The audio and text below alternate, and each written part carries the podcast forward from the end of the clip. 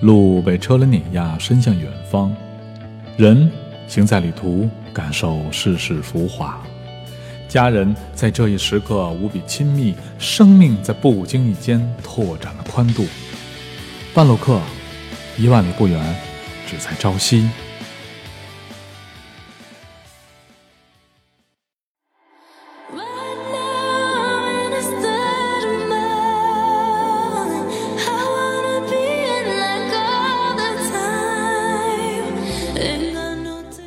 Hello，大家朋友们好，今天我们继续给大家聊上次没聊完的话题，就是奥兰多迪士尼动物王国的下半部分。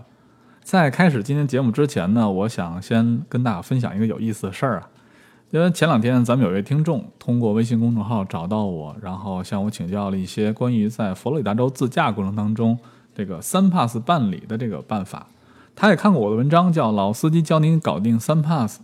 但是呢，他按照里面的步骤一步一步去做呢，最后怎么也不成功啊！就是因为看那个记录嘛，钱充进去了，但是开了几天一直没有扣钱，然后我就帮他想办法，这个找原因，始终找不到原因。最后呢，过了三天，这哥们儿终于想通了，跟我说：“三哥，我找着问题在在哪儿了？因为我买完那个三 pass 以后，我根本就没贴玻璃上，然后我直接揣口袋里了。你这 E T C 你不贴玻璃上，你说你这个人从哪儿扣费啊？”最后怎么办呢？这个事儿本来说我说我帮你打电话跟三 pass 公司解释一下，最后呢他自己搞定。怎么搞定的呢？他就是 Google 定位找了一家警察局，上里面找警察叔叔帮人把这事儿就给办了。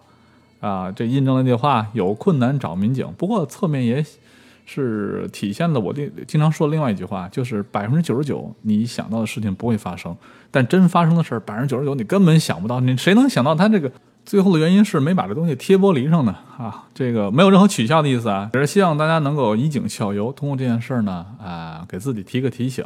啊。好，另外还有一件事儿觉得有点意思，就是我们另外一个听众啊，前两天他在加州自驾的时候呢，把车停在了我们文章中介绍的蒙特雷老渔人码头停车场，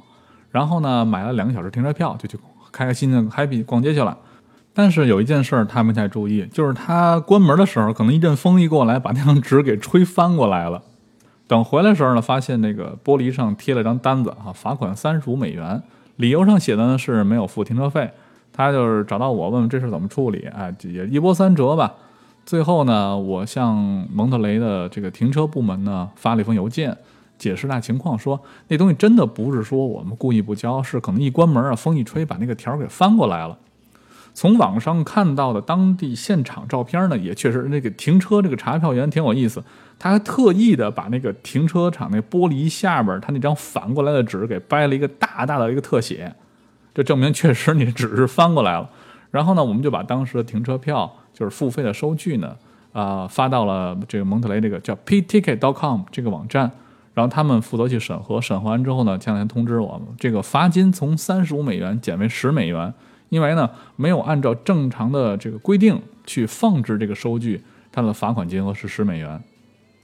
然后这个哥们就开开心心的把这个罚款交了。跟大家提醒一下，这样这个交这个停车费，这 payticket.com 这个网站是整个加州都在用的一个网站，甚至美国很多地方都在用这个网站。这个网站呢，在中国国内是访问不了的。之前我也吃过这亏，我一张在华盛顿 DC 那边的一个停车票，也是因为在国内当时交不了呢，过了这个交款期。最后加上滞纳金呢，多罚了一倍的钱，所以跟大家就是提示一下，如果是收到了停车罚单，一定要在离境前尽快处理，不要等到车行替你去处理。车行替你处理的话，一方面这个可能会超期，会有滞纳金；另外一个呢，它会加收一个不菲的一个呃这个代缴费，这跟各车行不一样。但是特别郑重说明一下，如果是超速罚单，这个车行是没有办法代理缴费的。这个如果不交，后果很严重。具体怎么严重呢？大家可以去看我在微信公众号刚发了一篇文章，叫“我不想再说了”哈。这个文章大家去看一看吧。好吧，今天我们闲话少叙，现在呢开始讲上期没讲完的话题，就是迪士尼动物王国。上期我们讲到了，在整个动物王国的西南角，就是这个阿凡达主题区。从那边呢出来以后呢，你可以往北走，就是沿着这个河边啊一直向北，这样呢就到了另外一个主题区，叫非洲主题区。在非洲主题区呢，有四个主要的游览项目，一个是叫狮子王的庆典吧，叫 Festival of the Lion King；另外一个呢叫乞力马扎罗野外探险，就是 Kilimanjaro Safaris。还有一个呢叫大猩猩瀑布啊，另外一个呢是叫 Rafiki's Planet Watch。这个我真不知道怎么翻译好了，因为 Rafiki 呢是斯瓦希里语，就是朋友们的意思，可以译为看我们星球上的其他朋友，或类似这样的说法吧，大家慢慢理解。下面我们来说这四个项目都是什么。第一个呢就是 Festival of the Lion King，这个项目呢是一个长达半个小时的一个真人表演，相当于马戏吧，里面会有很多动物，然后弄得挺热闹的。但是它呢是有它的演出时间的。在进门的时候呢，您会有一张表，那个表格上呢会写出来今天几点钟有 Festival of the Lion King，就是狮子王庆典这个表演。跟着那表，想看的话带着孩子的可以去看一看。第二个项目呢是乞力马扎罗野外之旅，这个就比较像，比如说你要去南非的一种野生动物园啊，坐着吉普车，然后到这个大草原上去看看什么长颈鹿啊、狮子、河马、大象什么的，就这样个项目。这个项目的人是比较多的。正常情况下，赶上像旺季的排队，有可能要一个小时甚至更长的时间。基本上呢，是一排应该是六七个人坐一排，然后有那越野车，这样的话前后大概有七八排。坐着越野车呢，就是开到这个比较深的位置上去，因为很多是大型动物，像河马、像狮子，包括鳄鱼这样的动物呢，你就坐着车从上面去看它们在下面的这个野外生存状态，就可以把它理解成为一个真正的一个野生动物园。我觉得比较值得啊！这个整个一圈呢，从坐车开始到下来，大概时间是二十多分钟。下面呢是叫大猩猩瀑布，这个是一个就是散步的一个小径，从里面走进去呢，能看到真正大猩猩啊，这挺逗的。大猩猩倚着玻璃，然后跟人就是咫尺之遥啊，像那大猩猩、黑猩猩，包括一些水下的一些动物，各种鱼类什么的，在这个走路过去呢，都能看到，这不用排队。啊，随进随出，自己就在走的好了，也没有什么器械。下一个项目呢，就是叫 Rafiki's Planet Watch。这个项目呢，实际上先坐那小火车，大概坐五分钟左右吧。然后小火车呢，会开到呃整个动物园区靠后边的一个单独的一个园区，在那边呢，有像动物医院，还有这个能跟动物亲密接触的一些机会。呃，小孩子们觉得特别喜欢，像三四岁、四五岁的孩子们。那边有一片区域啊，拿铁丝网拦起来，然后人可以进去。进去以后呢，它会有很多什么小刷子呀，什么孩子们可以捡起来，然后给一些特别温顺的一些小动物，比如说像小猪，还有这个山羊这些温顺动物，给他们刷刷毛什么的，跟他们近距离接触一下。呃，去里面出来的时候，千万要注意啊，一定要这个在出口附近那有洗手池，把手好好洗干净。毕竟嘛，这个动物还是不像人那么爱干净。这个注意一个事儿啊。一个是猪爱尿尿，另外一个是羊爱吐口水啊，这两点注意，真要是喷到身上，反正回家洗衣服洗澡呗。不过确实能给孩子们一个非常近距离接触小动物的机会，而且这个地方很安全。好，然后呢，从这边旁边上有一个屋子，屋子里面呢，它有一个开放式的宠物医院，在里面能够看到，包括给一些动物怎么看病啊，包括给人怎么做手术。这样都能看到。此外，还有一些比较珍惜的，像一些呃蝴蝶啊，乃至一些比较珍稀昆虫啊，在里边都是有这种展示。有一件事儿，大家应该了解一下，就是进去以后呢，他有很多工作人员，就穿着制服的，戴着个黄领巾的工作人员，他们呢在很多地方呢会有这种小知识讲堂，到时呢可以免费领的一个小册子，在小册子上面，它会有很多，在这个园区呢，一进去以后呢，就有一个这样的小小亭子。上面呢，这个主题呢是说找着您在您家后院里能找到的这个生物，比如说像甲壳虫，比如蝴蝶，像毛毛虫啊、青蛙这样的东西。当时工作人员呢会给小朋友们发笔和任务单，任务单上写着这些动物都是什么，然后呢让孩子们一个个去找，找到一个呢上面画一个圈，找到一个画上一个圈。等把这些动物都找到以后呢，工作人员呢会奖励给他一个小小的一个不干胶贴，这个不干胶贴。就可以就贴在刚才我们说的那个任务的那个小本子上，这样呢，看能够集齐多少个这种不干胶贴。包括我们刚刚提到的这个近距离接触小动物这个主题，也有一个任务，什么任务呢？就是洗手。它上面提到了，像洗手，关键不是说你要打这个肥皂皂液打多长时间，关键是你在打完肥皂皂液以后，要把手冲干净，冲要超过十五秒。如果你超过超过十五秒了。跟他们说一下，他们会给你不干胶贴贴上。说实话，这个事儿以前我都没注意，老觉得搓干净就行了。但是更关键的要是冲干净了，所以现在每次洗手我都是冲的时间比搓的时间要长，啊，这对我们大人也有好处啊。从这儿玩完小猪，我们就可以坐火车回来了，还是五分钟左右时间。从这火车站出来，向东路过一片市场呢，就是亚洲主题园区了。在亚洲主题园区呢，有四个主要的项目和一个夜秀。这个夜秀呢，就是晚上的表演啊，跟那种浓郁的味道是两码事儿。它这个夜秀呢，怪，它这个表演吧，它是在水上放河灯，然后还有水幕电影，然后河灯还有喷泉、灯光什么的，我觉得还可以。当然，它和像模仿王国的烟花呀，包括好莱坞的水幕啊，还有 Epcot 的这个烟花加水幕来比的话，我个人感觉还是有些差距的，主要是场面不够宏大。咱们主要讲其他那四个项目。这四个项目呢，第一个项目叫 Up a Great Bird Adventure，呃，以鸟类探险，它是一个演出，实际上是把很多的鸟，还有一些动物，包括鸡啊什么的，都在舞台上表演。这个我只有到这儿是第一次真正近距离看到了这个美国的象征白头雕，真好看。那个鸟啊，它觉得有种伟人的风范啊，它一站眼一瞪，比 Donald Trump 觉得好看多了啊。腰板也直，然后这个脑袋真白啊！从此儿呢才知道为什么拿这个定美国的国鸟，它确实这个很漂亮。另外一个包括猫头鹰，我这个那儿看完猫头鹰才知道，以前见的都叫猫头鸟，原来猫头鹰是鹰啊，这么大！而且呢，它会和现场的观众有一些互动，比如说他会问问，哎，谁手里有一块钱？然后哎，你拿一块钱砸出来，那猫头鹰飞过来把钱叼走了。然后一会儿呢，它再飞回来，当然飞回来是还你是一块还是十块，这我就不知道了啊。这是一个表演呢，所以说它有演出时间表，到时候呢进园的时候也要对照一下时间表，想看的话就根据时间去看。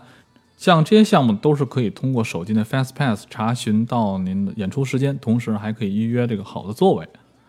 下一个呢是叫 Maharaja Jungle Track，也是一个呃散步小道，在进去以后呢能够看到一些。在东南亚的，特别是丛林里头能看到的动物，比如说孟加拉虎啊，这些动物都能够看到。呃，这个没有什么技术难度，也不用排队。下一个呢，就是一个排队人比较多了，叫 Kelly River Rapids，这个是一个类似于咱们国内那种激流勇进，在很多主题乐园都有类似的项目，就是坐在一个皮筏子上在河里漂流。这个呢，它的要求是身高不得低于三十八英寸，就是不得低于九十七厘米。这看看门口排队时间，正常的话应该在一个多小时。下一个项目呢叫 Expedition Everest，呃，Legend of Forbidden Mountain，这是珠峰探险啊。这个项目呢，我个人感觉应该在整个园区中的这个感受和刺激程度呢是仅次于阿凡达。其实就是一过山车，但是这个过山车呢，它不光正着开，它还倒着开。然后这其中呢还穿插了一些这个喜马拉雅山的雪人的这种主题在里头。但我觉得最有意思是什么呢？就是在这个过山车呢上到最高点，然后准备倒着开之前呢，它会在那停一会儿，就是一看，哎，前面路断了。这个时候呢，这个过山车的大斜坡上停着，你就看到啊，这个两边都是这个女孩子们拴头发那皮套，扔了一地，我也不知道是什么意思。看来在这乱丢垃圾是不违法的。亚洲区有这些东西，呃，从这儿再向南走就是另外一个主题园区，就是北美主题园区。北美主题园区呢，它的主题的名称叫做恐龙。一过去以后呢，就能看到有一大片的这种小型的游乐场啊，就是一些我给定义为叫低幼游乐场，这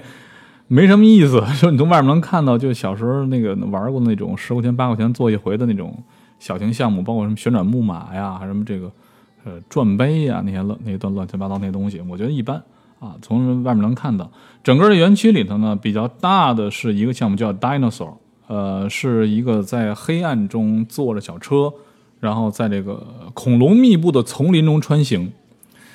很无聊，但是呢，挺吓人的，因为它黑呀。这个对孩子要求是身高不得低于一米零二啊。我上次坐的时候呢，旁边有一个爸爸带着一个小姑娘，那小姑娘看着有三岁吧。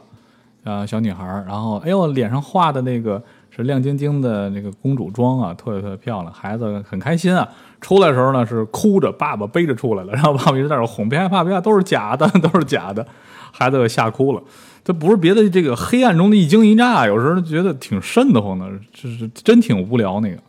想知道多无聊吗？呃，去试试就知道。如果有时间的话，那个人排队不是很不是很多，大家都知道那没意思。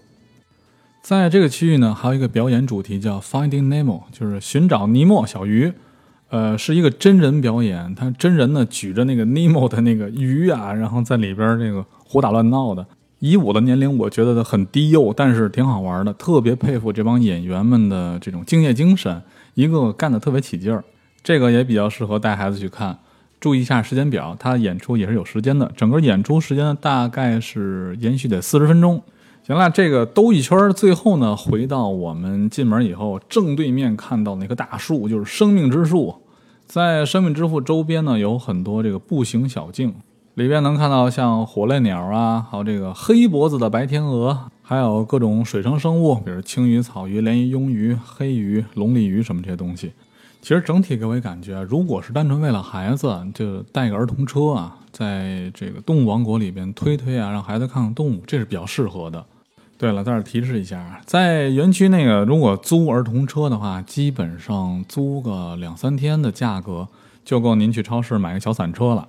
所以说，如果带的孩子太小，特别怕孩子倒时差倒不过来的话，还是置办个车比较好。然后在这个生命之树周边的这项目只有一个，就是 It's tough to be a bug，就当虫子也不容易。这是一个剧场里面看的 3D 电影，进门领眼镜，出门还眼镜，整个时间大概是七八分钟，挺好玩，时间也不长，可以去看一看。这园区基本上玩的项目呢就这些了。呃，后面说两个注意事项，第一个关于吸烟问题，在整个园区内只有在指定的地点才可以抽烟。啊，这个在您的手机 APP 或者在园区地图上都有显示。第二个呢，就关于在里面吃饭和喝水的问题，水甭想，只有凉水。像其他地方一样，所有的卫生间附近呢都有直饮水机。呃，如果自己带瓶子的话，也可以在那儿灌水，这只有凉的，而且冰凉冰凉的。另外一关于吃饭呢，就是园区内啊，说句实在话，我在里面吃饭吃的次数也不少，真没找着一家特别好吃的，都是那个意思。跟高晓松老师说的一样，可能美国人是仅次于爱斯基摩人的第二不好吃的民族，所以里边我实在是推荐不出任何一家值得吃的餐厅来。那么今天呢，迪士尼动物王国的游乐项目就讲完了。后面呢，给大家再分享一个小东西，就是迪士尼动物王国酒店。大家知道我家实际就离迪士尼很近，但是有一次因为赚了点小小的小钱，所以呢烧包。去体验了一下迪士尼里的酒店，当时我选择的呢就是迪士尼动物王国套房酒店。首先，这个酒店价格确实是不便宜，当时是淡季啊，大概价格是接近五百美金一个晚上，而且当时只能订到就是就是标准景观房了。它是有两种房，一种是标准景观房，另外一种呢是田园景观房。田园景观房就是说您在您的阳台上正对着是中间一个大花园，这大花园里面像斑马，像长颈鹿。还有这种这种牛啊，这种东西就在下面跑，纯正的那种野生动物。因为在迪士尼的动物王国酒店呢，它这两个酒店呢都是行人呢是在地下，车啊都在地下走，地面上实际上就是一个开放的一个野生动物园。就是原来高晓松老师说过他的节目啊，就是这个什么长颈鹿啊，早上可以把这个脖子伸到阳台上，你的阳台上来这周边来吃草，瞎鬼啊，这胡说八道，因为地上有电网，长颈鹿根本过不来。这个 不花这五百美金，我是挑不出他的错来的哈，很荣幸这一点。但是说句实在话，他这个酒店呢，如果您要是住的话，一定要住那种能够看到这个天这个中间这个园子的房间，因为不然的话有点可惜。当然呢，如果您的房间看不到也没关系，它有很多这种开放的这种呃观察动物的这种区域吧，比如说在二楼。它有几个区域呢？是有这种摇椅，你可以坐在摇椅上看动物在下面吃草啊、喝水啊，包括这个工作人员开着皮卡车下那个清理动物的便便啊什么这些东西都能看到。同时呢，它隔壁是它的度假村，全世界的度假村基本规矩都一样，就是按照每天的节目表，它到时会有一些这个好玩的东西。比如说，我前两天带着我妈妈一块儿去那儿玩的时候呢，正好赶上他们烤棉花糖。呃，工作人员过来呢，在整个这个园子中间的一片，就是和动物隔离开的区域那儿点点篝火，然后呢，每个人就是发棉花糖，然后去烤。我这生平第一次烤棉花糖，具体待会儿要赶上的话，怎么烤？你问问工作人员。我觉得挺是个技术活儿，这比烤羊肉串都难，因为这东西它会着，棉花糖着了以后，你还不能甩，因为一甩的话它掉地上了，对，所以当时出了不少洋相。如果回到酒店里边呢，你看那个大堂啊，是浓浓的那种非洲风味啊，这种土著风味。呃，车呢停在地下，然后坐电梯到大堂以后，一下眼前就豁然开朗那个感觉。然后包括像非洲的那种草编的东西啊，非洲的弓毛盾牌啊，这漆器，还有就是那些在背景中无时不刻充斥的那些非洲背景音乐，就真的仿佛身到非洲一样。所以我的建议呢，就是如果来出来玩，不光要去体验它的主题公园，同时呢，也体验体验像美国当地人他们怎么样生活，他们怎样去享受。光赚钱不享受太累了。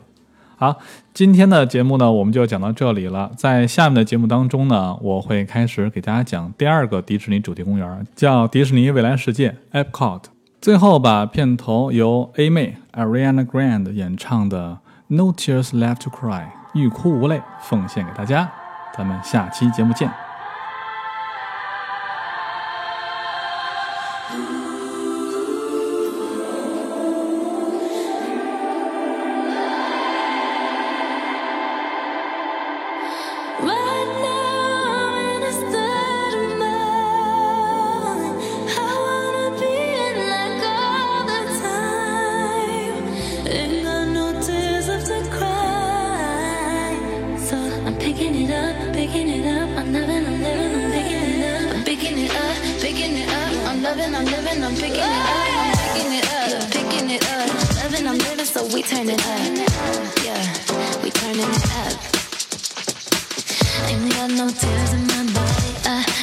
But boy, I like it, I like it, I like it. Don't matter how, what, who tries it, we out here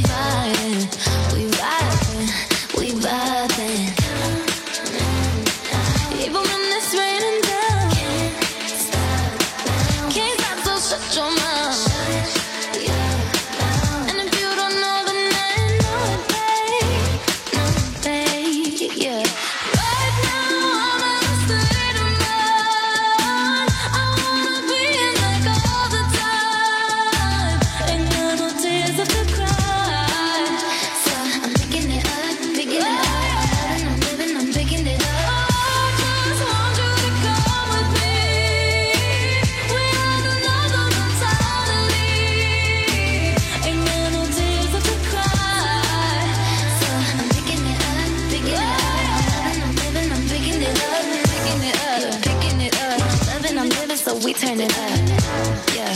we up. They point out the colors of you. I see them too, and boy, I like them. I like